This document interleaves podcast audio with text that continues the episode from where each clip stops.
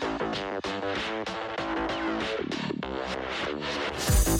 Hola Masters, como han visto en las redes sociales, estoy trabajando en la mano con Huawei Cloud para el desarrollo de Spark Program. Spark Program es una aceleradora para startups y emprendimientos de tecnología. El programa viene a proveer de acceso a tecnología de la nube para que escales tu startup, certificaciones y capacitaciones del uso de la tecnología de Huawei y exposure a todos aquellos emprendimientos que buscan usuarios y posibles inversionistas. Te invito a que visites y ten listes para que te enteres de todas las actividades que estamos haciendo. Gracias a Spark Program por patrocinar esta nueva temporada en donde estamos buscando a todos aquellos emprendedores tech para que nos cuenten su experiencia y aquellos consejos para todos aquellos que quieren emprender en el mundo de tecnología. Comencemos. Hola a todos, bienvenidos a otro episodio de M Podcast. Estamos celebrando un episodio más de Tech Tuesdays en donde pues se supone que vamos a hablar un poco de tecnología, pero creo que contigo podemos hablar de todo. Trataré de centrarme en tecnología. Juan Carlos Rodríguez de Homeland, brother, hace siete años que te conocí y la verdad es que fuiste parte fundamental del desarrollo de mi carrera como emprendedor porque me ayudaste a sacar un proyecto que se llamó Tutomundo y fuiste el mentor en, en Startup Weekend, que lastimosamente ya no se hacen, vaos. Pero vamos a ver cómo lo logramos otra vez. Yo conozco gente de la marca que, está, que está con deseos de activarlo. No es el momento, pero creo que en un futuro podría ser. Sí, y, creo que eh, de los siete años ha llegado al momento en donde te puedo agradecer públicamente. Yo sé que te lo agradecí un montón de veces eh, cuando, cuando competimos, pero fuiste parte clave.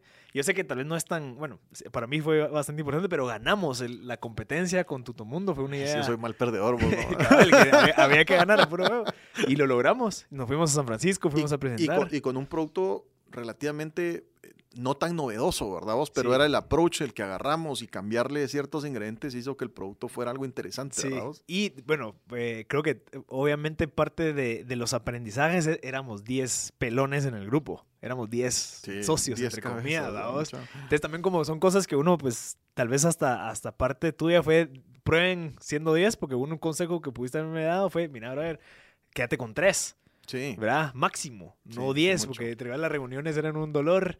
Pero creo que son parte de los aprendizajes que han servido para los fundamentos de todo esto que se ha venido creando. Fue un fin de semana bien agradable. Me acuerdo que estaba Alex Pulias, estaba, estaba casualmente mi... su esposa? Sí, una, una patoja que había, había, estudiado diseño, había trabajado en diseño conmigo en Homeland. Acababa de renunciar y también estaba armando su emprendimiento, estaba ahí también y estaba enojada porque no había sido yo el mentor de la, del, del, grupo, me lo reprocha. Y, mm, y tuvimos un, fin de semana muy agradable. Yo me acuerdo que al final ya no me pude quedar por temas que yo tenía una bebé. Mi, hija hoy tiene, tiene nueve años, en esos días estaba como en, en dos o uno y medio y me tocó irme temprano, pero, pero, pero lo disfruté muchísimo. Carolina Uribe era la que manejaba ese, ese, proyecto, una, una, mujer muy, muy inteligente, esposa de otro gran amigo mío y, y, y yo los aprecio mucho. Es gente que, que, que, le genera valor a Guatemala. Casualmente es colombiana, no es guatemalteca. ella es de Medellín. Ah, ok. Pero ya tiene muchos años en Guatemala. Sí. Y, y, el esposo, eh, Federico Rolls, es otro tipazo. Es el, el gerente de una, empresa de, de, Mr. Boditas. Mm, tipazo. Que ahorita está creciendo bastante, me he dado cuenta. Por él. Como que están haciendo, incluso ganaron un premio hace poco, Mr. Mr. B. Creo que se cambiaron el nombre a Mr. B. Casualmente, ahora que empezó la pandemia, yo, yo quité mi oficina y agarré todo lo que me quedó y lo metí a una bodega de Mr. Boditas. Es el único gasto fijo que tengo. ¿Cómo funciona eso vos? Porque a mí, yo me he preguntado y creo que es un... O sea, yo quería hacer algo relacionado así en Antigua, en donde la gente que llegaba y que se iba de viaje, porque ya, o sea, Guate o Antigua es como un hub para dar de vueltas por, por, Centroamérica, creo yo. O sea, eso era mi hipótesis en ese momento. Entonces creamos un espacio que se llama Safe and Go, en donde la gente podía llegar a dejar sus chivas, su mochila, sus cosas y viajar por alrededor de Guate y tal vez irse a México. No para dejar su backpack, babos. Sí, no funcionó, pero, pero creería yo que tal vez el modelo ahorita de la gente que lo ve como, bueno, dejemos eso ahí en vez de tenerlo en mi casa o qué. Pues es, es, posible, ¿verdad? Es posible que sea algo rentable. Eh, en Europa sucede. Vos llegas al aeropuerto de Suiza, está lleno de, casilleros. Es un tema cultural, creo yo. Yo creo que nosotros no tenemos la suficiente masa, masa de gente con esa cultura para poder lograr, pero en algún momento se va a tener. Claro. Sí, pero vos llegas a Suiza, Inglaterra, Estados Unidos, siempre hay, en todos lados hay, hay casi. Vos no sé si viste. Eh, eh, The Born Identity, The Born Supremacy, The Born Ultimatum y, Jason Bourne. Esas, esas cuatro películas, él siempre cargaba su mochilita, la dejaba un locker, iba, golpeaba a todo el mundo y regresaba por su mochilita y se iba a otro lado. O sea, es un tema cultural, creo que nosotros no hemos llegado ahí. Por ejemplo, el comercio electrónico es algo que Guatemala adoptó como una tendencia mundial, pero culturalmente no estábamos listos. Vos te vas a Estados Unidos y vos te das cuenta que Estados Unidos tiene 250 años de correo, de correo institucionalizado tales 300. ¿Qué es esto? O sea, vos llegás y había un chato que, se, que, que, era su trabajo de vida o muerte llevar con un caballo de un punto A a un punto B lo que le han dicho, o en una, o en, una, en una carreta, con, ¿de acuerdas? Esas misivas y demás, llevaban todo, todo lo que tenían que llevar. Entonces, en algún punto, entre 1750 y 1850, empezaron a existir los catálogos. Entonces, te da tu catálogo, y yo me acuerdo de niño, cuando me daba un catálogo de Sears, todo así, era, era algo interesante que te dara un catálogo y tenían códigos y ítems y vos decías, yo quiero este, este, este. Mandabas eso, mandabas una carta que decías, mi pisto está en tal banco, aquí está el sello, por favor quite lo que es con la plata, mándeme mi producto y por la confiabilidad del correo, esa cultura de mando mi plata y viene mi producto. Una semana, dos semanas después. Meses, años, pero existía, ¿verdad? Eso era el comercio electrónico antes. El Internet era tu catálogo. Culturalmente existía. Entonces el proceso ya existía. Y ese proceso se volvió un comercio electrónico cuando ya vino. Casualmente el primer comercio electrónico se generó en 1978, 79 y la primera venta fue entre MIT y Berkeley o alguien de ellos que vendieron marihuana. Ok. Estudiantes. Estudiantes de universidad. ¿Vos, y nosotros como Guate, ¿cuántos, o sea, vamos cuántos siglos atrasados de todo esto que se ha venido desde un principio? O sea, porque nosotros somos una, un efecto de una causa de otros países en donde nos vemos, ah, eso funciona de cierta manera tratémoslo de aplicar aquí. No es como en, que temas de, en temas de comercio electrónico. Mira, más o menos difíciles con los procesos, pero funciona. Ya has pedido Uber, Eats, has pedido Uber, ahora creo que hay InDriver y otras cosas. Creo que no estamos atrasados. Yo creo que en eso estamos al día. Lo que tal vez está un poco atrasado es la jurisprudencia de nuestro país para poder darte certeza y seguridad de cierto tipo de procesos.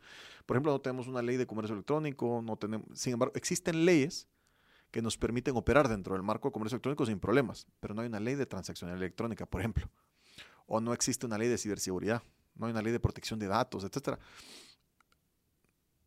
A veces la ley o la normativa simplemente hace las cosas más lentas. Ahorita al no haber, pues genera cierta facilidad. Pero, por ejemplo, en transaccionalidad electrónica no estamos preparados para cosas como las criptomonedas, temas como, o sea, cosas que Naive está empujando a puro golpe en El Salvador. No sé si de la mejor manera o peor manera. No sé si vaya a funcionar, pero si funciona, la hizo. Si llega a funcionar, eso va a ser... Le están llamando dictador, ¿ah? Pues él se lo puso en su propio ah, Twitter. Él, se puso en su Twitter el dictador más cool del mundo. ¿Vos cómo lo ves? Mira, yo creo que es autoritario. Creo que, creo que las formas de él le hacen perder filo y le hacen perder... Em, en los puntos donde tiene razón. Ok, o sea, sí tiene razón, sin embargo la manera de ejecutarlo tal vez no es la correcta. Pero no en todo. O sea, en los puntos donde él creo que tiene cosas positivas, pierde credibilidad por la forma en la que procede. ¿Me entendés? Sí. No sé si, no sé si me explico.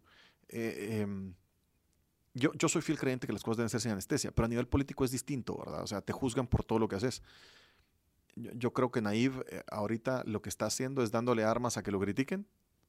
Lamentable porque hay cosas en las que yo creo que no lo ha hecho mal. Por ejemplo, el manejo de la pandemia de Naive ha sido muy positivo, por un lado. Por otro lado, mató la economía de El Salvador durante 6, 7 meses. Sea, es complejo. No lo puedes juzgar por todo el contexto. Creo que, creo que hasta el momento los resultados dentro de todo no han sido tan negativos, si no la gente no hubiera votado por, los, por, por todos los representantes de la Asamblea en tema político, ¿verdad? Yo como lo que me compete es la tecnología, me llama mucho la atención lo que está haciendo a nivel de criptomoneda. Porque es el primer país que logra la tangibilización de la criptomoneda cuando el respaldo de la criptomoneda la credibilidad de la criptomoneda dentro del Internet. Es el único respaldo que existe. El respaldo de una criptomoneda es lo que vos querrás pagar por ella. Y eso es interesantísimo. Si te das cuenta vos del rendimiento del Bitcoin en los últimos 5 o 6 años, es 20, 30 veces su valor, 50, 100 veces su valor, depende, ¿verdad? De, en qué momento compraste. Si compraste 300 dólares, ahorita vale 42 mil. Si vos compraste, eh, eh, estás hablando de 20 mil, 20 mil veces su valor, es una cosa impresionante. Si vos logras el cash out, que es el problema, yo le puedo meter plata, ¿cómo lo saco? Ahora lo puedes sacar en El Salvador. ¿Cuánta gente habrá con criptomoneda, especialmente Bitcoin, o cualquier criptomoneda, porque cualquier criptomoneda puedes volver Bitcoin, ¿correcto? Y puedes dar el cash out en bancos del Salvador. ¿Cuánta gente va a ir a querer hacerlo al Salvador? Eso me parece que lo que viene es interesante. El Salvador no está preparado tecnológicamente para eso. Nosotros sí. Guate. Guate tiene mucho más poder de creación, de consultoría, de, conocimiento. Nos llevamos muchos más años de ventaja en el tema del gremio tecnológico. Nosotros tenemos gremiales mucho más fuertes.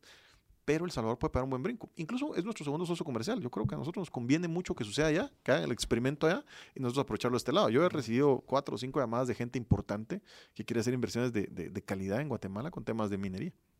Ok. Y aquí no se, no se tiene la visión de ser lo mismo que está haciendo El Salvador de, de la parte de la energía de... Es que, es que recordarlo. O no sé qué tan fumado es eso. Recordá que para que las leyes se dan y se permitan necesitas una aprobación de X ah, cantidad de votos en un Congreso. Lo que no tenemos aquí, pero él sí tiene allá. La última vez que tuvimos aplanadora en el Congreso creo que fue la UNE.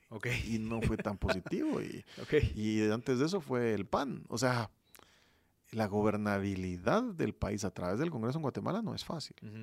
es, un, es un tema de muchas, de muchas discusiones y, situaciones especiales. Creo que nos va a costar. ¿Y eso es un reflejo de qué? Según vos siendo empresario? Mira, nuestro Congreso es el reflejo de las diferentes poblaciones que tenemos. Lamentablemente nuestros listados no son abiertos, entonces realmente no sabes por quién votas como diputado, pero sí te digo que la cantidad de representantes que hay que piensan como vos y como yo es la cantidad de gente que piensan como vos y como yo en este país. Claro, que es el 1 o 2%. Tal vez un poco, tal vez 10, 20, ¿verdad? Vos? Pero, pero sí es un tema distinto, ¿verdad? O sea, y es un tema de exposición. Depende de lo que vos hayas tenido, tenido exposición de niño, de adolescente. De esa forma vas a ver las cosas. O sea, es la vitrina a la que estuviste expuesto. Claro. Y el problema es de que, creo que hablamos antes del micrófono, o sea, que hay muchos problemas que están, que, que tiene la mayoría de la población que ni siquiera nosotros estamos enterados. No estás consciente. No estamos ni siquiera Y a veces eso es parte del problema y no lo sabes. Ajá. ¿Entendés? Y cuando vos llegas sobre esa lupa, llegas a la empatía, de que tal vez ese problema vos lo, lo alimentás sin querer, te cambia un poco la manera de pensar sobre esa perspectiva. Te lo voy a poner en otra luz. A mí me dio COVID en marzo, el 15 de marzo. Yo era reacio. Para mí la pandemia no, no, no, no, no, no, no era tan fuerte, sentía que estaba exagerada, etc. Pero a mí me dio COVID fuerte. En mi familia han muerto cinco parientes. Yo se lo atribuía a que tres de ellos eran médicos, eh, sobrepeso, ciertas cosas, edad, pero cuando me dio sentí que me moría. Yo el segundo día que tenía COVID tenía todo preparado con el abogado por si me moría para mi familia. O sea, sí me tocó duro. Tuve siete días de fiebre. El día 10 fue espantoso. Y, a raíz de una experiencia complicada y negativa me cambió la forma de pensar. Entonces ahora tengo una empatía distinta sobre aquellos que exigen la vacunación contra aquellos que no. Soy pro libertad. Yo no, no, no creía en que te tenían que obligar a la vacunación, pero hoy día que ya lo viví, no, no lo quiero volver a vivir. Segundo, no quiero ser portador de algo que le pueda pegar a alguien sin que lo mate. Pero viene el, dilema ético-moral de nadie te puede obligar a meterte una sustancia experimental en tu cuerpo si no querés. Entonces, estamos al medio de una batalla ético-moral importante entre continuar con nuestra vida funcional y tus miedos también fundados en el hecho de que nunca había una vacunación masiva en nuestro tiempo, de tal forma, tan rápido, sin tantas pruebas, como la que está pasando ahorita. Sin embargo, estadísticamente, a pesar de las pruebas, la vacuna se ve más segura que, por ejemplo, una vacuna de la tuberculosis que se la ponen a todos los niños. Claro. Lo que pasa es que se la ponen a un niño hoy, otro niño mañana, otro día pasado, no miles en el mismo día. Y es algo que ya está posicionado, que es como si, o sea, ya todas esas vacunas ya esas tu supuestamente son, aunque ahora existen los anti-vaxxers, que ese es otro tema que ya son en contra de las vacunas como tal. Per se. O sea, mucho antes del COVID ya existían antivaxxers que no querían vacunar a sus hijos. Por, por cosas conspirativas que decían de que estos... Yo tengo parientes que viven en West Palm Beach, en Florida, y no, quieren, no se han vacunado nunca de nada. Yo conozco a gente, incluso, yo te puedo decir, a mí también me dio COVID, y yo antes de que me diera COVID, yo decía que no, yo a mí no me va a dar, a mí no me va a dar, a mí no me va a dar. Igual. Y a los tres días caí. Hasta incluso Julio, que, que es el productor, está aquí y, se mata la risa porque yo le decía, no, muchacho, no me va a vacunar, a mí no me va a dar. Y al día siguiente me dio yo estoy, la mía me dio y estoy vacunado, supuestamente estoy cubierto, pero ya conocí dos, tres casos de gente que le dio, se vacunó y le volvió a dar. No con la misma severidad, pero también tuve un caso de una persona que quería yo mucho, casualmente también del Club Rotario, eh, le dio a él y le dio a su hermano gemelo. Al hermano gemelo, por temas de donde estaba, le dio una, una neumonía, pero el hermano gemelo salió, el que estaba vacunado. Él no se quería vacunar y se murió. Ese es un tema de tecnología, vamos, porque lo que están poniendo es la tecnología. Y no sé si vos has escuchado esa tecnología, el mRNA. No. Es, si a vos te sorprende el tema electrónico, el tema, porque yo soy experto en, en, en, en ciertos tipos de, de, pedacitos chiquitos de la tecnología informática, pero yo no soy experto en, informática como tal, porque la informática es muy amplia. ¿sí? Quisiera pensar que de lo poco que yo manejo, conozco bien, pero falta mucho, ¿verdad? Tal vez quitemos la palabra experto, conocedor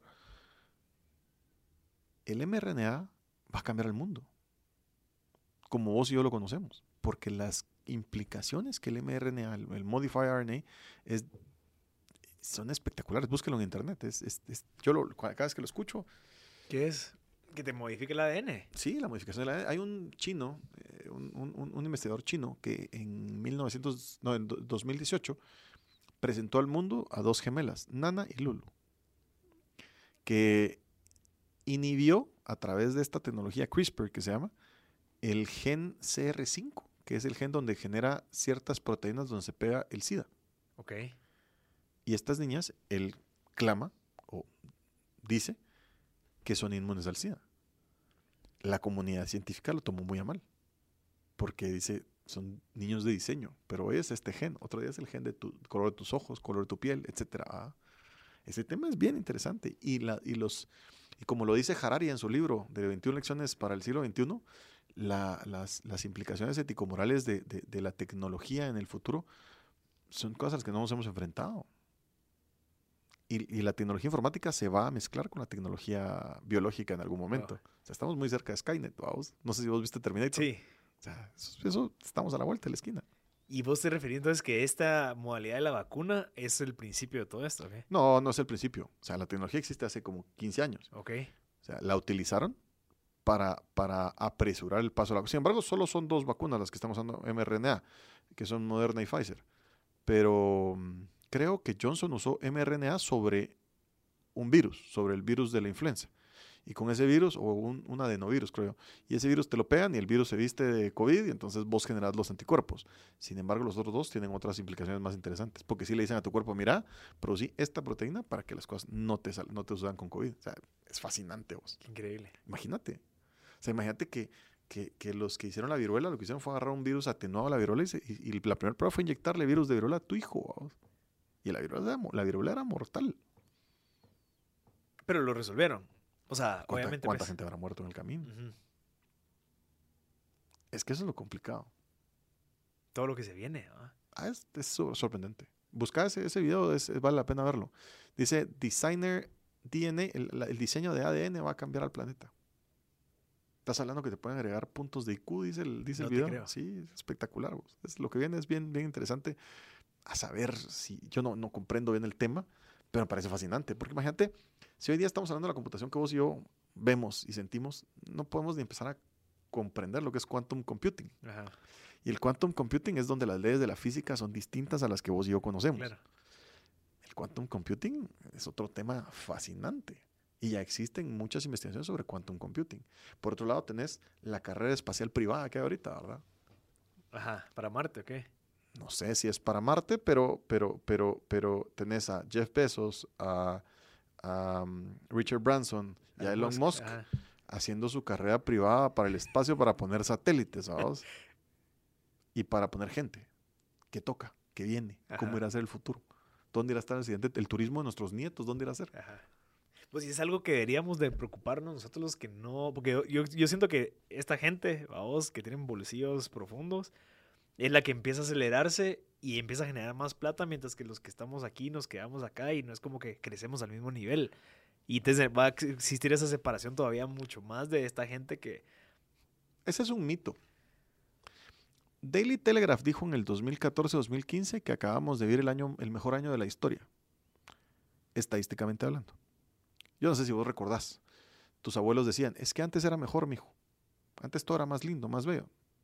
Pero la expectativa de vida era menor. Ajá. Guatemala subió una expectativa de vida de 20 años en los últimos 30 años. Hay que decir, la gente ahora muere de 69, 70, 75 años. Es la expectativa de vida del país. Japón es 89, la- 89 de los hombres, 93 de las mujeres. Claro. Busca la expectativa de vida de 1900 ahorita. Ha crecido a nivel mundial exponencialmente. La brecha entre ricos y pobres estadísticamente ha minorado. Lo que pasa es que la- las noticias o el tema vende sobre donde más se afecta. Vos haces más ruido donde hay más problemas. Es, es cierto, no digo que el mundo esté perfecto. Lo que digo es que vamos a mejor.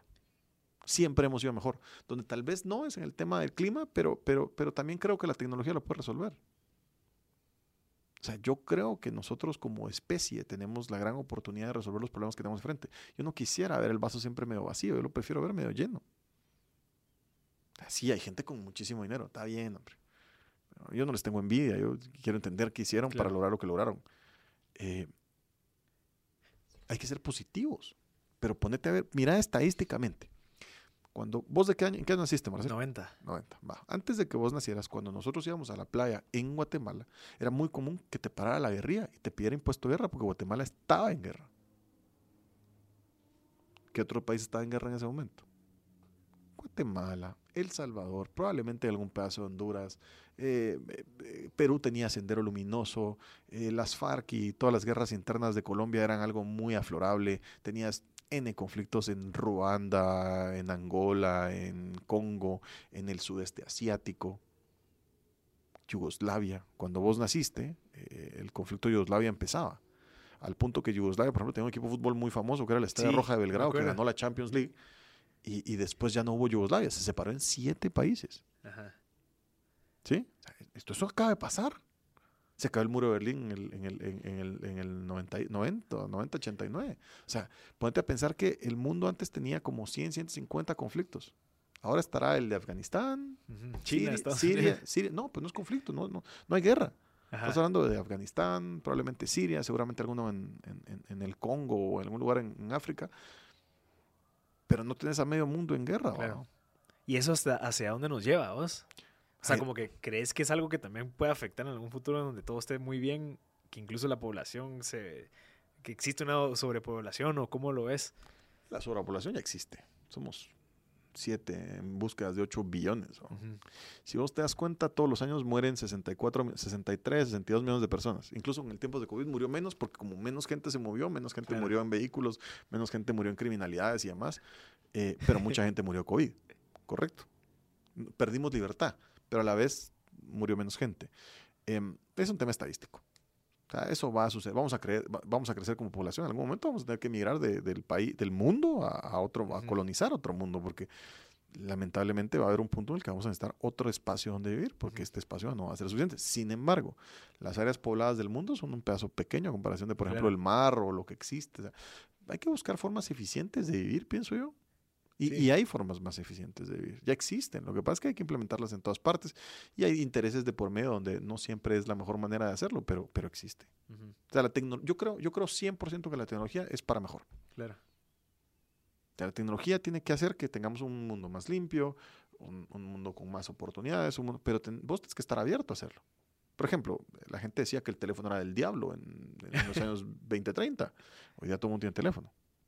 La gente decía que el Internet era algo, era, algo, era algo complicado, pero si vos te das cuenta de cuando el Internet se populariza, porque existía el Internet mucho antes, de cuando el Internet se populariza, ahora el compartir información se ha vuelto mucho más veloz. ¿Qué ha hecho eso?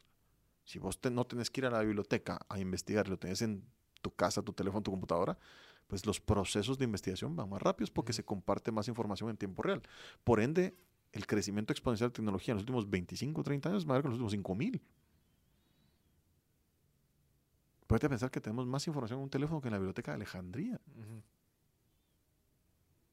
eso es, maravilloso. ¿Es que las redes sociales son un dolor? No. Depende. Yo, yo, hoy puedo hablar con quien yo quiera. Puedo estar, sin las redes sociales probablemente la pandemia hubiera sido una pesadilla mucho más fuerte de lo que fue. Por ejemplo. Es que la gente pasa ensotada en redes sociales todo el día. Es un tema de educación. Claro. Antes pasaban ensotados en el teléfono, antes ensotados en la televisión o en el cable. Ajá. Y hay gente que a través de las redes sociales pues ha encontrado formas de llamar la atención de otras personas y hacer dinero. Pero siempre ha existido. Sí, incluso, pero Homeland al final, bueno, tu empresa se ve beneficiada de esta conexión, porque vos exportas tecnología para otros países y genera economía para el país en donde estás exportando. Sí, nosotros como empresa somos, nuestra búsqueda es que los procesos de tus empresas sean sencillos y puedan volverse eh, herramientas tecnológicas existe un error en la transformación digital. La gente cree que transformarse digitalmente es crear una aplicación, comprar un software muy caro. Primero hay que hacer un análisis de todo lo que tenés en tecnología y ver que esa tecnología es aprovechable. Una vez entender que la tecnología que vos tenés es aprovechable y todavía funcional, ver dónde puedes agregar tecnología nueva que se adhiera a tus procesos y genere valor. Esa información es vital. El tema de tecnología no es un tema de computadoras, es un tema de procesos, un tema de cultura. Porque nada te sirve una, computadora si nadie la puede teclear. vos tenés que aprender a usar la tecnología de tal manera que te sirva la tecnología, no vivir para la tecnología. Pero si vos realmente lográs entender cómo funciona la tecnología. Hoy día, por ejemplo, las facturas electrónicas hace un tiempo eran una abominación y ahora todo el mundo las utiliza. Yo, yo, todavía no puedo creer el proceso de antes de las facturas. Que había que llevarla y que hacerla y ir a dejarlas y que mira que está el papelito. Exacto. Qué pérdida de tiempo era. Em, incluso nosotros, por un tema de legislación, todavía es un poco complejo, pero la verdad es que todo lo nuestro debe ser 100% electrónico. O sea, ya todo eso no debería existir ni de, ni de, ni comprar papel, vamos. O sea, realmente la facturación electrónica es un tema que te da transparencia, agilidad, etcétera. Pero nosotros somos un país donde mucha de la economía es informal. Entonces, una buena parte de la, de la, población no estará de acuerdo con el tema. Pero yo lo veo muy funcional. Mira, y cómo, o sea, vos, vos estás metido en muchas cosas. O sea, tenés tu pie metido en muchas de las áreas interesantes al final de la industria en donde estás. ¿Cómo haces para manejar el tiempo? O sea, ¿cuál, cómo, cuál es tu filosofía de... Mm, ¿Cómo ves vos el tiempo para poder dedicar tantas cosas a yo creo en la gente. Y creo que yo tengo gente muy buena alrededor mío.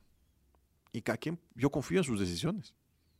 Confío en lo que hacen, confío en, cómo funcionan. Tengo un socio maravilloso que se llama Alejandro Budel, que es un tipo genial, que me ve mucho. Tengo tres aliados espectaculares dentro de la misma corporación, que son eh, Guillermo Acú, Alan Sánchez y Josué Cabrera, que, que pues yo confío en las decisiones que ellos tomen sin ellos yo no podría hacer todo lo que hago. Y estar en varios lugares también a la vez nos genera un buen posicionamiento como empresa y, nos da oportunidades con gente que tiene ideas y, quiere hacer cambios positivos en el país. O sea, lo ves más como un activo el tiempo, decir, bueno, ¿cómo puedo aprovechar yo? El capital social es más importante que el dinero que tengas en el banco. Porque el día que vos quebres o te causa un problema, la gente a la que vos conozcas es la que te va a abrir las puertas y la que conoce tu capacidad de poder hacerlo. ¿Y cómo generas ese capital social? O sea, ¿cuál ha sido tu estrategia? Yo creo que nunca paras de aprender, Marcel. Creer que lo sabes todo es muy complicado. Creo que nunca paras de aprender. Vos tenés que ser, un amigo mío que, que yo aprecio mucho me decía que hay que ser duro con la idea, suave con la persona. Yo tengo opiniones muy fuertes sobre cosas que yo creo, pero creo que la persona que está detrás es más valiosa que la opinión que yo tengo, aunque muchas veces suelo ser muy rudo para decirla.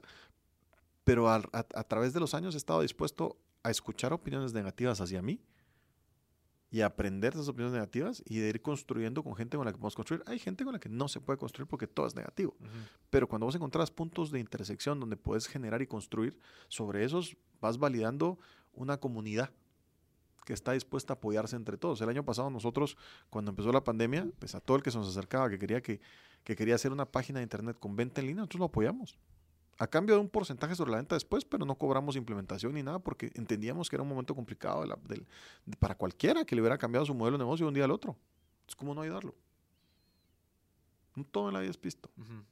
Sí, ves, o sea, tal vez eso se, concluye con ver a largo plazo también como que, que no todo es un intercambio monetario, sino que, brother... hay, hay, gente con mucho dinero que tiene miedo que te le acerques porque piensa que le vas a pedir plata. Yo soy enemigo de ir a hacer mi pitch a todos lados y alguien puede venir y tomar interés en lo que vos haces y entonces puedes hablar de tu negocio, pero muchas veces esta gente solo hay que escucharla, tiene mucha experiencia. Hay gente de muchos años, en Guatemala tenemos baluartes eh, económicos, financieros, empresariales, donde tal vez más que ofrecer hay que escuchar qué están haciendo. Y hay muchos. Vos y yo hemos tenido contacto con varios que han sido gente interesante de la que puedes aprender. Y a veces, aunque nos conozcan, no los querés de socios, los querés simplemente de consultores. Son cosas diferentes. Sí, yo creo que, o sea, como te lo dije desde que te vi, o sea, yo te sigo el rastro desde hace siete años. Y como, no soy tan público, ¿verdad? o sea, de lo poco, pues. O sea, pero siempre como que, bueno, conoces a mi, a mi hermana y, esto, pero como que también creo que la inversión a largo plazo de... Vos hace 10 años comenzaste Homeland. No. 13 o 16. 19. 19 años. Nosotros empezamos primero con una empresa llamada No Te Enredes, mucho tiempo atrás, y fracasamos porque eh, nuestra búsqueda era reparar computadoras. Y encontramos, una vez nos citó un amigo mío, que la verdad, una pena, Álvaro Méndez, nos dijo, mira, mi computadora no sirve, quiero ver si me ayudas. Y la computadora estaba poseída por el demonio y no lo logramos. Entonces fracasamos en ese tema y dijimos, no, hardware no es lo nuestro. Y empezamos a hacer websites. ¿Pero vos qué estudiaste? Electrónica y ciencias de la Ah, bueno, sí tenías conocimientos de eso. Yo a mí mis computadoras todavía compro mi compu y veo cómo lo hago con mi gusto, pero, pero en esos días era, era bien interesante. El, tema de la computación era, era muy distinto a lo que hoy vivimos, vamos. Y, lo disfrutamos, la verdad. Todo lo que hemos hecho. Yo te diré que yo empecé a ser empresario serial desde los 16, 17 años. Y sin embargo, sí tuve trabajos corporativos. Trabajé en United Airlines cuatro años y trabajé en Cablenet, que era France Telecom, otros dos años. Y Con gente de la que aprendí mucho. Claro, y después ya te fuiste a decir, bueno, quiero hacer lo, mío, lo propio, como a los 28, ¿o qué? No, a los 23, 22. Ah, ok. Sí, es que era ahora o nunca, vamos ya me había ido muy bien en donde estaba trabajando y tenía un poquito de plata ahorrada. Y dije, vamos a ver cuánto les tiramos para poder vivir de esto y, y empezamos a trabajar en lo nuestro. Claro. Yo me imagino que la gente que emprende ya con hijos y con esposa eh, me parece admirable, pero el capital es mucho más complicado conseguir ahí. Que en esos días yo me podía acostumbrar a no tener mucha plata en la bolsa, al final estaba joven. Yo pienso, o sea, yo de los pocos años que yo sí creo que es algo que me, que me sirvió decir, bueno, incluso te puedes arriesgar. Sí. O sea, decir, bueno, voy a probar a ver si esto funciona. Le voy, a, decir que no a este cliente, a pesar de que tal vez ya me pare de entrar plata porque quiero llegar. O sea, como que puedes, tenés campo para jugar porque no tenés mucho que perder. Sos nadie, vamos, y eso es bueno. Es un gran activo no ser nadie en un momento porque puedes jugar con lo que es. O sea, es, bien importante, va. Incluso todavía soy nadie, vamos, buscando hacer algo, algo positivo. Sí, eh, es parte de tu estrategia no ser público. A pesar de que no sos, o sea, no es que no seas público, porque de cierta manera sos público en el, en el nicho. En, mi nicho, en, mi nicho, tal vez soy conocido, pero, pero no, no, no ha sido parte. Lo que pasa es que acuérdate que nuestra, lo que hacemos a veces es un poco aburrido, ¿verdad? Que es un tema de, de, de, de solucionar problemas muchas veces matemáticos. ¿no? Entonces tal vez no es tan, tan sexy, digamos, pero sí lo, nosotros hacemos aplicaciones móviles, hacemos desarrollos a la medida, eh, tenemos un sistema financiero propio que se llama HML Enter, tenemos un sistema para control académico educativo de colegios y, no para todos los colegios, porque no todo el mundo está listo para lo que nosotros estamos ofreciendo. Eh, tenemos un sistema de punto de venta comercial, hemos trabajado en, en temas de fintech, en transacciones electrónicas, en, somos uno de los mayores integradores de factura electrónica entre el certificador y las, y las empresas que tienen. Eh, nosotros lo que hacemos es súper funcional. Lo que hacemos es, es productivo, es, es, es, irte a meter a las tripas de las empresas y ver cómo, cómo le sacamos el jugo a lo que están haciendo y que produzcan más las fáciles. Pero no solo es el sistema, es el servicio, estar con ellos, acompañarlos, eh, acompañar sus problemas, ser esa empresa aliada que cuando un tercero o un cuarto no quiera darles el servicio, nosotros presionar hasta que lo logremos. Esa es nuestra búsqueda. ¿Y cómo haces para que esa misma, esa misma calidad esté en Guate el Salvador, Honduras, Costa Rica, Panamá, en donde tenés presencia. Contratar gente positiva, gente buena. Y no todo es en dinero, mucho es en salario emocional. Que se sientan apreciados, que se sientan parte de un grupo, de una tribu. Pero eso ya es, o sea, ya cuando llegas a ese nivel es cuando ya de cierta manera como, no sé, pero no sé si es tan fácil cuando vos estás en, el día al día. es que nunca es fácil. Mira vos, a mí una vez Cayo Castillo, Cayo Castillo hijo, me dijo algo bien interesante y, y se me quedó de por vida. Dijo, yo todas las mañanas me levanto para ver qué problema voy a resolver. Los problemas no son problemas, los problemas son un, acertijo, algo que te puede generar algo positivo. La vida no es lo que te sucede, es como reaccionas ante lo que te sucede, lo que te define. ¿O no? Sí. Y, y, sí, no ver el problema como un problema, sino que como un reto, decir, bueno, esto Víctor Frankl es el, es el, es el hacedor de la, es el creador de la logoterapia, un tipo que estuvo en campos de concentración y generó una teoría psicológica que no dependía de si vos tenías o no problemas sexuales en tu cabeza, sino que vos decidías ser una persona X, Y, Z. Pareció que es un approach mucho más interesante a usted ya viene roto. ¿Me entendés? Usted decida no está roto, me gusta más. Va, pero eso, eso fue de 19 años después, en donde concluiste en esto, o es, fue algo que usaste filosofía en los... Pues, yo creo que todo el mundo tiene, yo no creo que yo sea el mismo hace 19, 20 años, yo he cambiado mucho, para bien en unas áreas, para mal en otras. Creo que es un tema de, de, ni siquiera de madurez, porque yo me considero una persona súper inmadura, increíblemente reactiva, pero he ido aprendiendo poco a poco mucha gente que tengo alrededor y creo que llama work in progress hasta el día que me muera. Lo que sí creo es que creo en dejar las cosas mejor de como las encontré en todas las áreas en las que estoy. A todos lados donde llego, mi búsqueda es dejar las cosas mejor de como las encontré. Y estás metido en muchas cosas. Eh, ¿Qué es lo que, o sea, a eso iba con mi primera pregunta? Sí, Sí, me gusta estar. o soy, soy, bien chute. Ajá, pero por eso, pero yo creo que, o sea, algo que yo tal vez he tenido algún problema, eh, y mi esposa me lo menciona bastante, es yo no sé si yo, yo, yo qué tengo con el tiempo te enconchas. Como que no sé si es porque como que siempre estás pensando en futuro, entonces tienes que hacer como que siempre estás viendo cómo te ocupas pensando en algo, o sea, como que no te disfrutas. Mi esposa es psicóloga, entonces también como que me anda diciendo que el presente y que... Entonces como que... Y vos, sos- y vos sos, vos sos su, su, su eterno trabajo. Sí, yo soy el visionario, digamos, que ando como que no, y hay que hacer esto y que podemos a- trabajar hacia allá y como que no, que hay que ir para la meta. ¿Y de psicólogo dónde? Es clínica. ¿De dónde? ¿De la Marro? Sí, en la. Sí, pues, Cabal. Te va a analizar toda la Sí, vida. O sea, sí me anda analizando. Pero a lo que voy es de que siento que... lo el- interesante es que aún te quiere. Sí, me ama. Llevamos un año casados, vamos. A ver hasta, cu- hasta cuándo. Sí, pero yo creo que un psicólogo se hubiera dado cuenta que estabas más roto antes. ¿sabes? O sea, yo creo que te quiere mucho. No, pero mira, pues, a lo que voy es de que el tiempo, de cierta manera, como que no sé si hay gente que lo ve distinto. Entonces, yo en- en- no, no sé, no sé si me cabe en la cabeza estar involucrado en otras cosas porque yo sé que Es de priorizar. Tienes que priorizar todo el tiempo. Es otro problema que hay que resolver. Priorizar. ¿En ¿A quién vas a invertir? ¿Qué clientes para vos son los que debes de invertir tu tiempo? Y los demás se los dejas a, otro- a otra persona. Tal vez uno de esos crece. Pero tienes que darle rango de trabajo a toda la mara. ¿Por qué solo vos haces los podcasts? ¿Por qué no tienes más gente haciendo podcasts para esto? ¿Me entendés? De diferentes tipos de temas. Si lo puedes hacer crecer, ¿por qué no? ujú. Tienes el equipo, el lugar, el tiempo, la situación. De todo se puede exponenciar. Es el approach. Es el approach. Qué interesante. Todo se puede exponenciar. Qué interesante. ¿Sí? Date cuenta. ¿Por qué una empresa de consultoría en contabilidad funciona con tanto contador si el dueño también es contador? Porque no todos nacieron para líderes. La diferencia de un líder es que tiene el valor de tomar decisiones. No todas las decisiones van a ser acertadas, pero tiene, tiene el valor de tomar las decisiones y afrontar la responsabilidad de las decisiones que toma. Es el liderazgo. Yo no creo que todo el mundo que se haya subido a la niña, a la pinta de la Santa María pensaron que iban a llegar a América o a algún lugar, Ajá.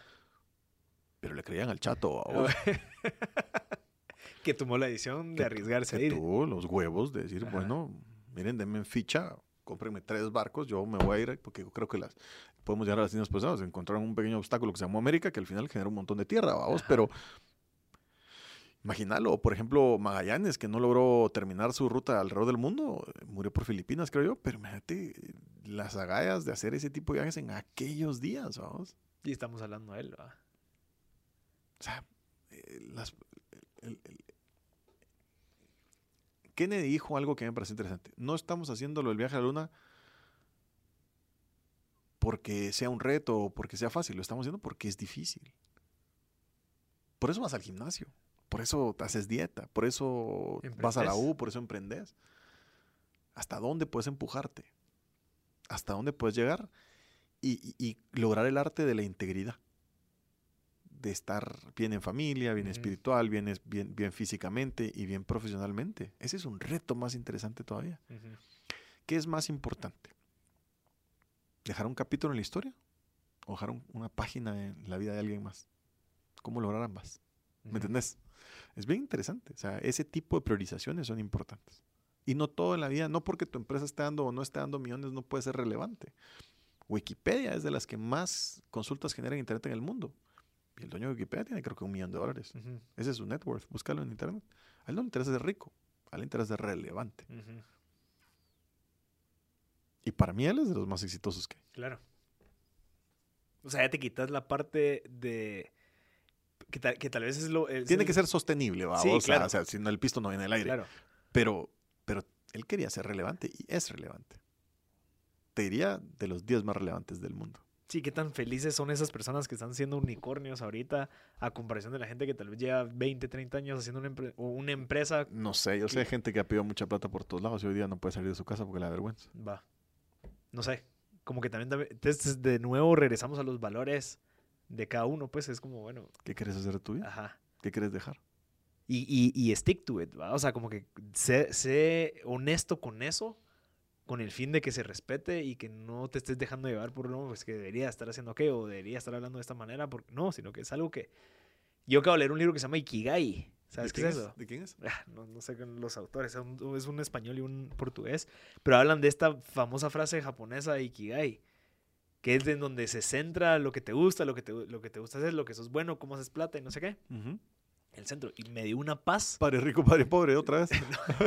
pero mira, me, me dio la paz, me dio mucha paz porque es como que es cierto, o sea, yo, digamos, no funciona mi empresa, no funciona lo que sea, yo voy a seguir haciendo esto porque me gusta. Y gracias a Dios tengo la oportunidad de estarlo haciendo. Entonces, de cierta manera, a veces uno se pone a pensar mucho en el futuro de, bueno, ¿qué es lo que quiero? Pero, brother, todo lo que estás haciendo ahorita, o sea, tenés el la oportunidad que te esté gustando y que estás agradecido. Mira, yo tengo eh, la fortuna de que me han invitado a cosas que no esperaba. Vos. Por ejemplo, yo participé en el curso inaugural de Acton en el Amarro. Me invitaron y fue fabuloso. Conocí gente maravillosa. También tuve la oportunidad de estar en un curso de, de comunicación que me invitó Gabriel Delgado. Y un día me, y me enseñó y me dijo una frase que, que me marcó y me dijo, ¿qué es el miedo? Es falta de información de qué es lo que va a suceder. Vos no tenés miedo a lo que conoces. Tienes miedo a lo que no conoces. Tienes miedo a lo que no sabes que va a suceder. Tienes miedo a lo que no controlas. O sea, al final, parte de la frustración es no lograr lo que tenés en tu cabeza que vas a lograr. No hay que ser mediocre. La mediocridad es, es, endémica hoy día en nuestro mundo, ¿verdad? O sea, pero, pero sí creo que tienes que sembrar para el futuro, hacer tu mejor esfuerzo. Los resultados probablemente no sean los que vos querés, pero seguir luchando. Hay que ser como los mineros que fueron a, que fueron a Anchorage en, después, de después de que compraron los gringos Alaska. Esa gente no sabía lo que iba. Ellos iban en busca del oro. No todos lo consiguieron. Pero te aseguro que todos fueron con mucho entusiasmo. Ese entusiasmo hay que mantenerlo. Vos tenés que tener el entusiasmo de que vas a encontrar esas pepitas de oro que estás buscando y no dejar de hacerlo. Y cuando vos vas como salmón contra la corriente, vos sabes a qué va el salmón contra la corriente, a poner huevos, a generar vida si vos vas, tenés clara tu idea y estás seguro de que va a funcionar, aunque todo el mundo diga que no, seguirla haciendo. Y si vas a fracasar, fracasar rápido. Cambiar el modelo y volverlo a hacer. Diego Pulido me dijo una vez, vos sos, porque yo quería cambiar, de, en un momento estaba frustrado y quería cambiar de lo que está haciendo y me dijo, Diego, mira, hay que hacer como una vez un maestro de tenis me dijo lo siguiente, si vos sos bueno para el revés, o sos bueno para el top spin, hacelo hasta que te salga. Pero es en lo que sos bueno. No cambies de forma o de deporte, porque en eso sos bueno. Hacerlo hasta que te funcione. ¿Y qué, qué, es lo que pasa cuando no lo haces? O sea, ¿bajo qué? ¿Qué es lo que te me imagino que, te frustras, te pones triste y demás. es persistencia. Sí, es un tema de persistencia. O sea, ¿por qué bajas de peso? Porque durante una X cantidad de tiempo comes mejor y haces ejercicio. No hay una fórmula mágica, y etcétera. Todo el mundo dice es que la píldora, la faja, la... No, no. Yo bajé 100 libras en algún momento de mi vida. De verdad. Sí, a pesar 250 libras a los 26, 27, 26, 27 años y era vergonzoso. Y logré bajar 100 libras en, en, un lapso de un año. Después subí un poco, pero, pero que todo el mundo me preguntaba que cuál era la fórmula. La fórmula novedosa de dieta y ejercicio. A veces lo que tienes que hacer no es tan novedoso. Tiene, que, tiene que ser simplemente disciplina. Yo, yo creo, yo sí lo, yo no sé si, si es lo mismo, pero cuando lo racionalizas, te quitas el miedo.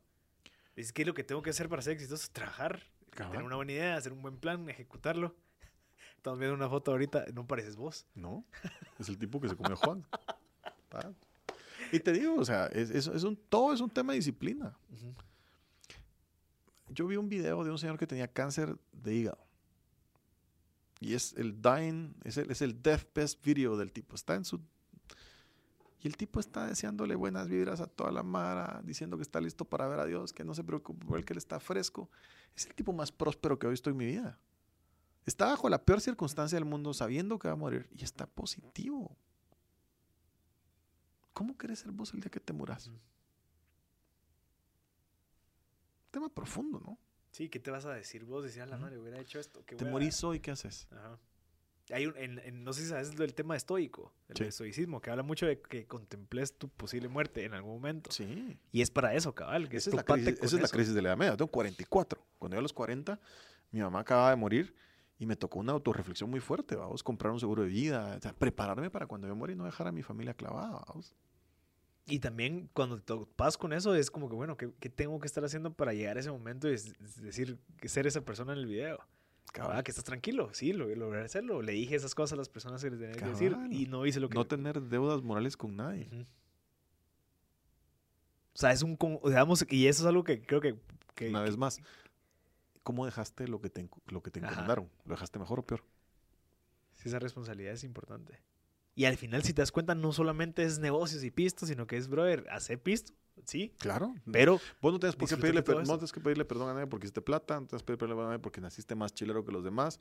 Lo que sí tienes que, lo que sí es tu responsabilidad es que con lo que te dieron, ¿qué hiciste? Ajá. Con las oportunidades que vos tenías, ¿qué lograste? Sí. Y, y sabes de que exactamente ayer estaba hablando eso con mi esposa.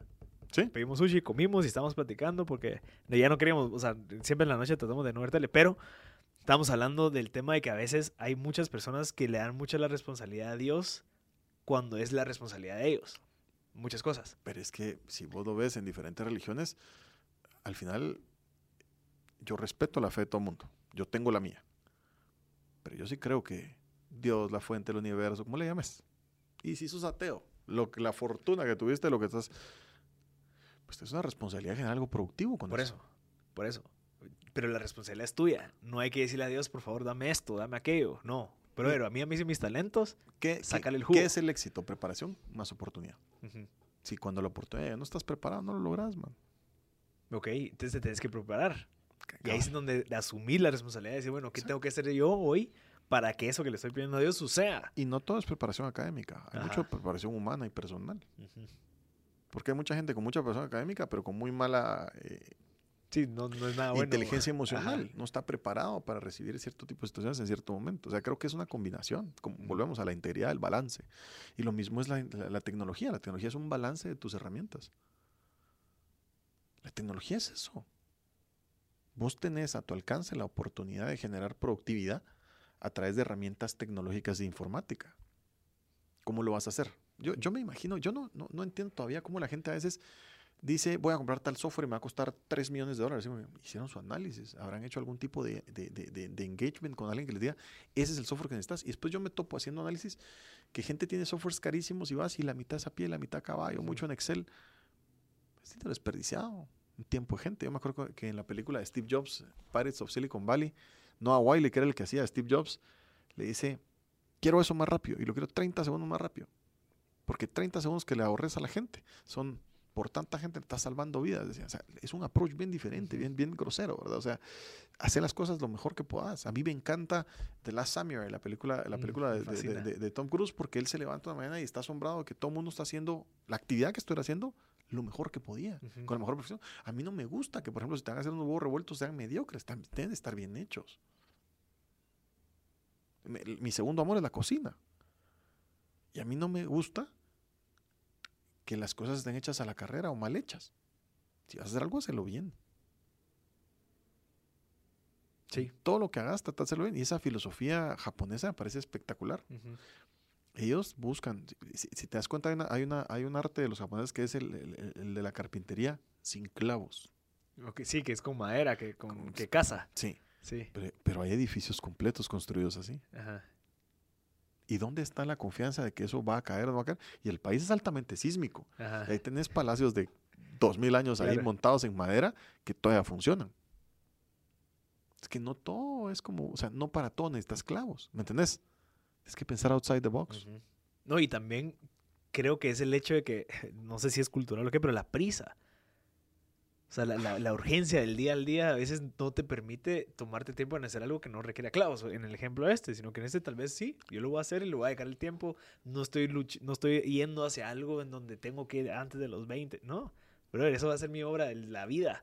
Yo amo mi Guatemala. Para mí Guatemala es el país más chilero del mundo eh, en clima, en gente, en comida, en todo. Guatemala es el lugar más chilero que existe. Somos unos idiotas para administrarlo, pero es el lugar más chilero que existe. Pero cuando vos vas al interior, bueno, incluso en la ciudad, encontrás un montón de casas con hierros sobre el, sobre Sí. el, sobre el, sobre el block. Sí. Probablemente cumple, techo, probablemente cumple la función de, de- de ser techo para alguien, pero siempre la gente tiene aquella aspiración de que algún día va a ser mi segundo, mi tercer, Sí. saber cómo estará la estructura, Sí, si funciona o no funciona. ¿Por qué no hacerlo bonito? Ajá. ¿Por qué no pintarlo? ¿Por qué no hacer esa mía extra para dejarlo chilero? Ajá. Esa es la diferencia de filosofía entre nosotros y otros países. ¿Por qué Israel con 60 años de ser nación ha logrado lo que ha logrado? Claro. Porque lo quiere hacer bien. ¿Me entendés? Nosotros somos un país tan bendecido que ponete a pensar que nuestro país tiene el clima ideal, la latitud ideal, pero no lo cuidamos. Sobre esa línea es bien complejo, bien, bien complejo. Y a eso le metes 23 subculturas para ponerse de acuerdo. Es que también, por eso, creo que también es como que una bendición, pero también tenemos ese reto. En Ah, no, pero lo de los, los, bloques y los hierros lo he visto en todas las culturas. Sí, pero yo creo que eso es a lo que voy, es que a veces como que estamos como que corriendo. En donde no, yo no le puedo dejar el tiempo necesario para hacerlo bien. ¿Por qué? Porque estoy corriendo, porque tengo que. Y, que entonces no, y después, entonces como que esa falta de, de, claridad de un plan tal vez no existe. Y eso es lo que hace que pase eso. Debe ser un tema. Mucha gente dice que es un tema de educación, pero también es un tema de cultura. Sí, yo, creo que la cultura es, La cultura es tan valiosa como la educación y creo que nos hace falta un poco de cultura sobre, sobre el, nuestro deseo de, de dejar un legado positivo. ¿sí? Yo estoy cansado de oír del conflicto de los ochentas de Guatemala. Cansado, ya pasó. Pero harto, harto, harto. Hay tanta gente que se, que, se enriquece de, de, seguir hablando mal de Guatemala. Yo, yo, yo, yo soy enemigo de hablar mal de nuestro país. Pero toda la gente que sale fuera, hasta premios les han dado por hablar mal de Guatemala. Y es no, hombre, no, no, no, mucha, dejemos el pasado, tratemos de unirnos y hacer las cosas bien. Tenemos que encontrar una empatía donde podemos encontrar puntos de, de encuentro. Hace poco hablando con un amigo, ellos tienen la oportunidad de hacer algo diferente en temas de política y me pareció tan fabuloso que dije, voy, yo quiero colaborar. Porque hay que verle otro approach. No podemos ser tan negativos. Estoy harto de escuchar todo negativo todos los días en la radio, en la prensa, en todos lados. Tratemos de ir cambiando. Yo creo que si todos nos uniéramos a ir cambiando un tema a la vez, ya hubiéramos logrado mucho. Sí, sí. Porque sí, al final ¿Cómo es posible que hayan extranjeros que vienen a Guatemala y en dos años son millonarios, tres años son millonarios y nosotros que vivimos acá no lo logramos? Explícame qué tienen ellos que no tenemos nosotros. Una manera de pensar distinta. Y eso lo pienso con, con el de Papis Barbecue. Siempre me siento a hablar con Blake, el de Papis Barbecue, y digo, brother, ¿cuánta gente ha querido hacer lo que vos haces? Y vos lo lograste y te yendo súper bien. Brother. Y vino con una mano adelante y la otra atrás. Creo que hippie vino el compadre. Y se enamoró de su esposa, entonces aquí se vio obligado a hacer eso, pero, pero entonces sí, sí, y es un, es un tipo que que tal vez es, es normal, ¿me entiendes? No es aquel... Es que todos somos normales. Es que todos somos normales. Ha de ser más complicado todavía nacer con todos los privilegios y botarlos todos por la basura. ¿vamos? Esa gente es más pobre todavía en su cabeza porque imagínate con todas las oportunidades y desperdiciarlas todas. Pero interesante. Mira, vamos a hacer un podcast entonces semanal. Lo dejo, lo dejo en el público, lo dejo en el público para que, que nos comprometamos de tecnología. Yo me encargo de investigar de ciertas cosas, vos traes Decime qué temas y traemos insights. Y traemos un invitado de vez en cuando para hablar. Podemos ir jalando gente de la, del, gremio, de mi empresa, de donde que quieran ir hablando del tema. A mí me parece que, que, la tecnología es fascinante, pero la tecnología no es electrónica, la tecnología no es informática, la tecnología es cabeza. Ok. ¿Te has puesto a pensar en eso? No. La tecnología está en la cabeza. Y es tan simple como utilizarla correctamente. Sí, es una herramienta. Claro. O sea, yo me acuerdo que cuando compramos el teléfono Nokia WAP, ¿no te acuerdas de ese? El Nokia WAP era un teléfono que era el primer teléfono que vos lo conectabas a tu compu y jalabas tu agenda y la metías en el teléfono. No, yo lo tuve en el 2000, lo tuve yo. Y leyendo en internet me di cuenta que el teléfono cabrón ese te podía dar acceso a internet a través de eso. Y logré conectar el teléfono a mi compu, internet en un, una ancha banda basura. Claro. Pero lo logré. 512 kilobytes. No, tal vez un poco más. Pero me acuerdo que estaba en la antigua tratando de contestar un correo. El correo se iba, un correo cada dos horas se iba, pero yo los dejaba en el outbox para que se fueran. Y los dejaba conectados. Y alguien se acercó a mí y me está diciendo, ¿y vos qué estás haciendo? Trabajando en un café. Sí. Vos hoy me encontraste en un café haciendo lo mismo. O sea, la tecnología tal vez más o menos no ha cambiado gran cosa. Pero yo sabía que eso se podía hacer con aquel teléfono. Claro. ¿Cuántas cosas vos tenés que no has escarbado o que pueda hacer tu tecnología en tu casa? Sí. Y creo que también el trabajo que debemos de hacer es enseñarles a la gente que esto es una herramienta, que lo tienen a la mano, cómo pueden hacer más plata o cómo pueden mejorar su estilo de vida con lo que tienen. De acuerdo. No sé si vos has oído de la Thermomix. Sí. Sí, mi mamá lo compró hace 10 años. La Thermomix que valía como 3 mil dólares. Es mi sueño de mis dos pasiones juntas. De verdad. Sí, porque es cocina. es carísima. Es, cocina y es, eh, y es un, un, un, gadget interesante. Sí. Tiene una tablet, se conecta al internet, entonces vos le decís. Ah, bueno, pues es la de ahorita. Sí, es la que yo tengo. Ajá. Te conecta, tiene una tablet, se conecta al internet y vos le decís a la Thermomix, mire, hoy que metes, quiero cocinar crepas, que a mis hijas les encantan. Ya les hacía yo crepas antes, pero lo interesante aquí es que esa, o sea, Vos te metes y el, aparato es una pesa. Ajá. Entonces te dice, meta tanto de esto, tanto de aquello. Ahora vamos a mezclar. Es una licuadora que cocina, es una olla, es una... Es una nadie. Por ejemplo, es- espagueti carbonara te guía paso por paso y lo sacas. Siendo vos, nadie, o sea... Que no cocines. Ok. ¿Te parece fascinante? Va. ¿Qué le falta a ese aparato para que sea 100% automático? Estar pegado al súper Ajá. o a la despensa. Entonces no tarda que en un futuro nosotros tengamos una despensa 100% automatizada que como cartuchos de tinta te va a pedir, mire, faltan bananos, falta eso, otro, para la dieta que usted tiene más o menos que come todo el tiempo. Y te va a cocinar. Estamos ahí nomás. Sí. No Ya- se me ocurrido. Ya tenés la barredora. La, la rumba. Sí. Sí, sí, Ah, sí. yo tengo La una- aspiradora. Yo tengo la barata, yo tengo una que se llama Eufi, Robo Vacuum, y la compré. Mi mujer me vio, mi mujer es abogada. Me vio rarísimo cuando la llevé. Pero estábamos en medio de la pandemia, nuestra, nuestra empleada de la casa pues no estaba llegando para evitar el contagio, la becamos seis meses para que no llegara. Y entre todos estábamos haciendo la limpieza. Y yo miraba que lo que más nos costaba era barrer y trapear. Entonces la mandé a comprar. Me dieron feo. Como en todas cosas nuevas en el mundo te ven feo. Más o menos. Esa es, esa es una pequeña muestra del inicio de una discriminación, Claro, ¿verdad? Claro. Pero, pero muy, muy, muy leve, ¿verdad? Cuando la puse a funcionar, esa osada empezó a funcionar tres veces al día. ¿ah? Y empecé a sentir yo descalzo cuando, me, cuando me paraba, que el, que el piso estaba, las, las, las sisas entre, entre los azulejos Sí. empezaron a perder el color negro, de ponerse grises blancas, vamos. Una tecnología que está en tu casa ahora, en todos lados. Una automatización importante de barrer y trapear. ¿Cuánto tardará en que haya un dron que vuele, que se autocargue y que limpie los techos de las casas? O te cambie un foco allá donde vos no llegas. Eso está a la vuelta de la esquina, Sí. viejo. O sea, la tecnología para hacerlo ya existe. Que sea funcional y barato, tal vez no. Pero ya existe. Y estas RoboVacuums ya hay unas que se autovacían. Sí. Que esas autos se cargan. Son más caras. La mía se autocarga, pero hay unas más caras que hacen un mapa digital de tu casa y eh, hay de todo. Porque para todo hay gustos, hay colores y precios. Imagínate lo que viene.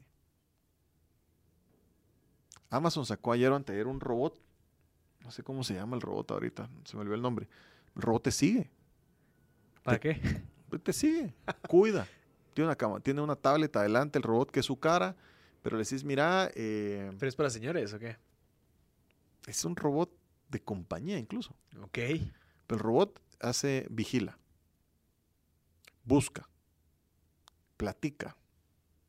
Es, es- es Alexa, pero móvil. Creer. Buscalo, buscalo. Y, y eso va a ser una realidad en caca. Yo tengo unos 7, 8 aparatos de Alexa en mi casa y no sé cuántos focos. Y, y ya es un tema que estoy viendo. Ya estás con ya está- Alexa, apágame la luz ah, cuando estoy viendo una película. Y me la apaga. Ya, yo ya ni pienso en eso, ya es parte de mi vida. Mis hijas ya no, conocieron el teléfono de dial-up. No, pues. Vos sabes que leí un meme que decía la gente no va a creer que nosotros llamamos para pedir la hora. La gente no va, no va a creer que, que llamábamos, que, que grabábamos cassettes con la FM95 a la hora que te pasaban la canción para que vos la grabaras. La gente no va a creer que vos tenías eh, un equipo de sonido, un teléfono, un televisor, todo por aparte. Ajá. Una computadora allá en una esquina. ¿Te acuerdas que antes, quítate, me toca la compu? Sí, ah? sí, sí. O sea, y todo eso lo hemos vivido vos y yo. ¿Qué van a vivir nuestros hijos y ahora va más rápido todo? Ajá. Interesante. O sea, no, y tenemos que estar preparados. La recepción al cambio es tu herramienta vital en tecnología. Que vos estés abierto al cambio. Yo sé de empresas de tecnología que no se han adaptado a las tecnologías que vienen y por ende se quedan. No tienes que ser la más innovadora tampoco, porque eso puede ser muy efímero. Tal vez escogiste mal la tecnología. Pero es estar un par de pasos atrás para entender por dónde va el asunto e ir escogiendo lo más estable. Los bancos hoy día tienen sistemas muy viejos, vamos, y, y- y tienen que, tienes que integrarlo con los sistemas viejos. En Guatemala hay bancos que usan COBOL, vamos. COBOL es de hace muchos años. COBOL, ¿qué? COBOL. Es un lenguaje con programación de hace muchos años. Pero COBOL es muy estable. Yo le hacía la guerra, decía, ¿cómo podemos estar usando tan viejo? Que sí, COBOL es súper estable, vamos. Hay convenciones mundiales todavía de COBOL. Ah, ok. Nunca te lo hubieras esperado. ¿no? No porque la tecnología sea vieja, tampoco es disfuncional. Claro, Hay que aprender a usarla. claro. Nítia. Pues, maestro, qué gusto. Sí. Qué, qué- qué- qué interesante platicarte y volver a verte, viejo. Sí, igualmente. Y, y de verdad lo dejo en el público porque sí vamos a hacer el podcast porque creo que es algo clave. Más con tu, con tu conocimiento y todo lo que Pero, sabes. pero démosle un twist. ¿Cómo esa tecnología nos va a afectar? Nos va a servir. Sí, que se vuelva como un canal o un espacio donde la gente pueda estar al tanto de todo lo que se viene, Sí. qué se puede utilizar, qué es lo que está pasando. Guiarlos, dónde pueden Ajá. tomar talleres, aprender esas cosas. Mira, el Intecap es un lugar maravilloso para aprender muchas cosas y, y creo que no lo utilizamos como deberíamos. Eh, hay muchas cosas en Guatemala que no se aprovechan. Las becas de CG Plan, por ejemplo. Hay cosas que tenemos que aprender a usarlas. Claro. Sí. Va, listo. Gracias, brother, de verdad. Hombre, Siete años después, hablar ya otra vez así también. Eh, ¿Cómo te pueden contactar si quieren algo de Homeland o Homelandinfo arroba homeland.com.gt. Homeland Info? No, info, info, arroba- arroba homeland.com.gt. Búsquenos en las redes sociales. Estamos en Instagram, estamos en LinkedIn y en Facebook. Eh, siempre habrá alguien que les conteste, pero también está nuestra página homeland.com.gt. ¿Y vos? Juan Carlos Rodríguez. Yo tengo en un, LinkedIn. yo ¿o tengo no? un Twitter que es, que es, eh, es- es Let's Talk About Tech, pero lo, lo- Ah, lo- ok. lo escribí raro, lo escribí como... Se los voy a poner... O te lo mando y lo pones, Sí, en, lo pones en el podcast. let's- ¿pero qué? Es Let's Talk About Tech, pero como se escucha. Porque es Let's, Let's talk, talk. let's Ah. talk About Tech. Ah, Todo junto. ¿Con K o con C? Con. Con Es, bien raro. Es, es que yo, yo quería... seudónimo. se- sería que se escuche, quería que se, se- se escribe Let's T-A-K About Tech. Ah, ok. con Con, la, Cato- con con la T. Cato. La T agarra las dos T's. Simón, pero, pero, pero esa es la búsqueda. Y ahí que- te pueden seguir, ahí te pueden... ahí me pueden seguir, me pueden Ah. preguntar, me pueden regañar, me pueden decir todo lo que me dicen los, los fracasauros que no les gusta Ah, nada. los, los, los fracasaurios. los fracasaurios, a los que no les gusta nada. Pues nuestra búsqueda realmente siempre es, es lo positivo. Claro. Me. Bueno, gracias, gracias a todos por conectarse y ver este episodio de nuevo. Yo soy Marcel Bascut, Juan Carlos Rodríguez de Homeland. Gracias a todos y este fue otro episodio de Tech Tuesdays. Nos vemos en la próxima. Buena onda, muchacho. Árale.